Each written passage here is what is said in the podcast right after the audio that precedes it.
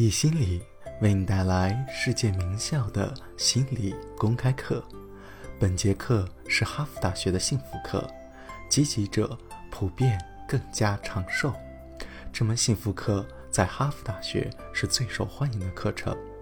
百分之二十三的哈佛大学学生认为这门课程改变了他们的一生。本门课的授课导师泰本也被誉为哈佛大学最受欢迎的导师。下面课程开始。大家要记住的很重要的一点就是，我们所说的积极者，他们并非感觉不到痛苦、愤怒或者恐惧。无法追求自己的目标，确实是一件让人失望的事情。如果这个目标碰巧是关于职业生涯的，比如说自己是唯一一个没有拿到学位的人，不得不留校观察一年。这种事情没有快乐可言，非常的痛苦。积极者和消极者的区别在于，积极者明白这个世界不会事事如愿的，我们可以扭转坏事，事情会好转，一切会变得顺利。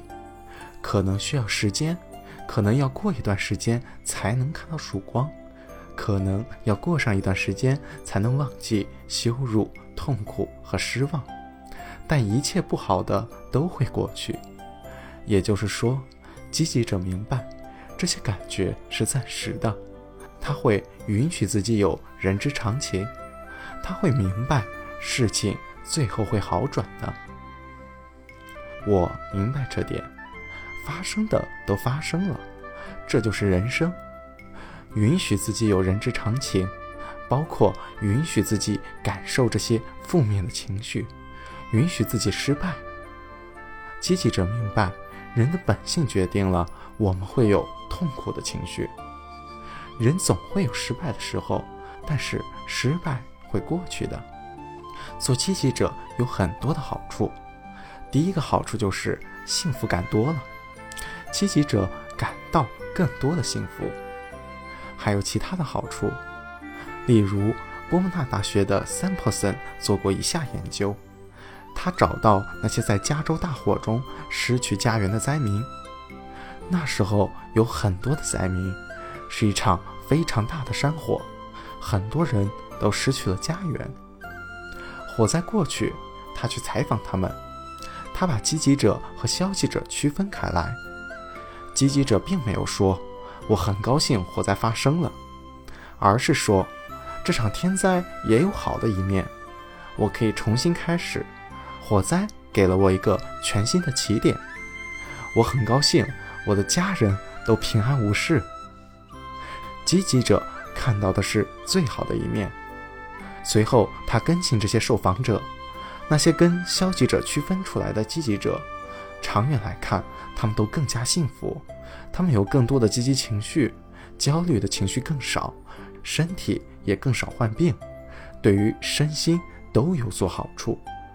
有很多研究针对积极心态对身体的影响，例如，Galen Affleck 找很多人做过研究，这些人有过心脏病发，有些人把心脏病发看作是大灾难、世界末日，另外一些人当然不会为了心脏病发而高兴，但是他们会说这是一个警钟，它让我意识到我要更好的照顾好自己的身体。看到积极一面的人。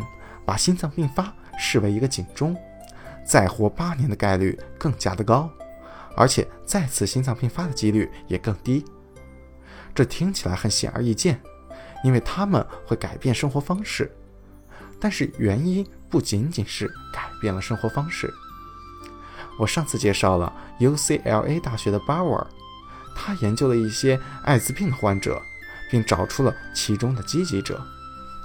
这里的积极者并不是说太好了，我有艾滋病的那些人，而是那些说因为患了这个病，现在我更懂得感激一些事情，因为患了这个病，我更加关心真正重要的事情，因为这个病，我和一些人更亲近了。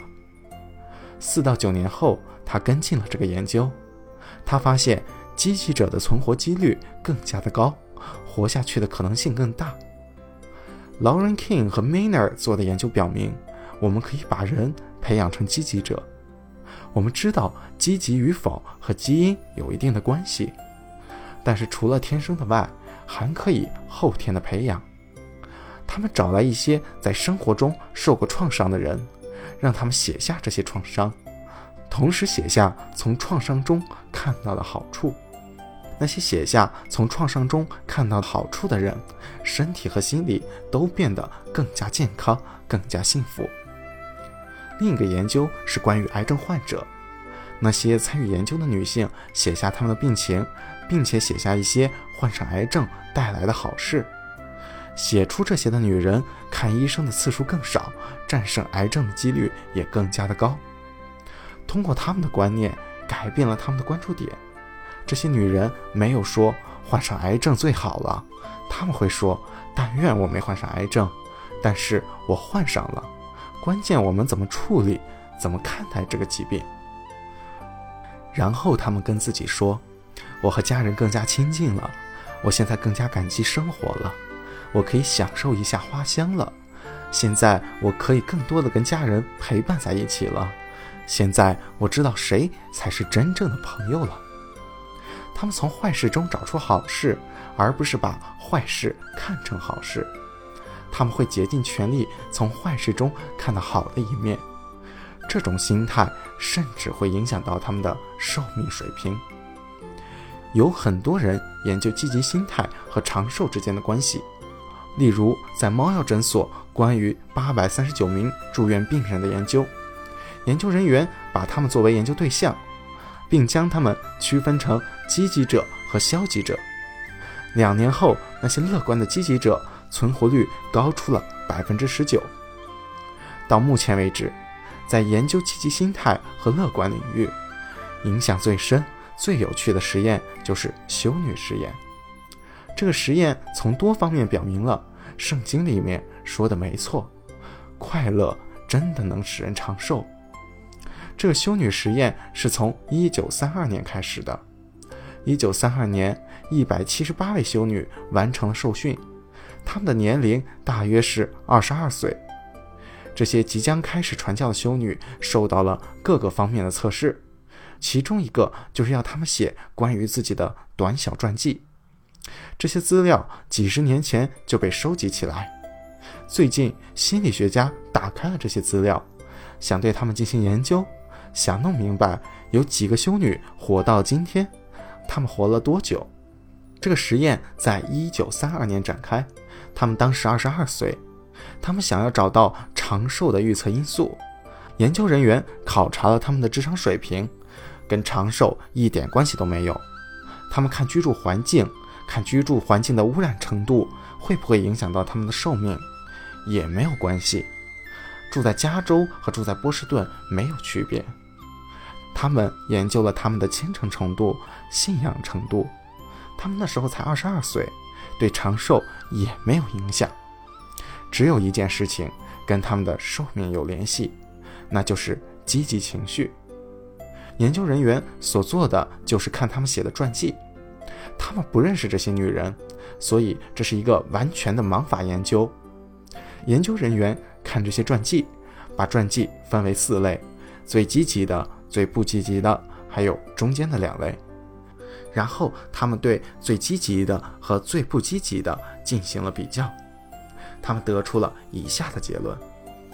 我先给大家读一段他们写的传记，让你们了解一下积极的传记是怎么样的，而最不积极的传记又是怎样的。这一段是积极的修女写的：上帝为我的人生开了一个好头。他恩赐予我生命无尽的价值。过去的一年，我在圣母学院受训，这一年我过得很快乐。现在，我热切的期望接过圣母的圣衣，接受主无上的爱、快乐、欢乐、爱。这是一个非常积极的人。下面看一个属于最不积极的一类，你们会看到他并不是特别的消极，但是他并不关注积极情绪。没有快乐。我出生于一九零九年九月二十六日，我是家里最大的孩子。我们家有五个女孩，两个男孩。我在女修道会受训一年，我学习了化学，第二年在圣母学院教授拉丁文。盟主恩赐，我会尽力完成使命，传教修道。非常写实，没有积极者那么乐观积极。现在我们来看一下这些资料。我要重申，当时他们二十三岁，等到他们八十五岁时，最积极的那类还有百分之九十活着，最不积极的那类只有百分之三十四，两个数据差距非常的大。这并不是说消极者不会活到一百二十岁。也不能说积极者就不会在三十岁突发心脏病身亡，个别例外是有的，但是平均来说，在这个长寿研究中，最能解释两组差距如此之大的原因，就是积极情绪。在他们九十四岁的时候，最积极的那一类还有百分之五十四活着，最不积极的那一类只有百分之十一，结果非常的明显。你可以拿些传记，分析他们。你不知道谁还活着，谁已经死了，只是根据积极心态这因素，你的预测就能够达到很准确的水平。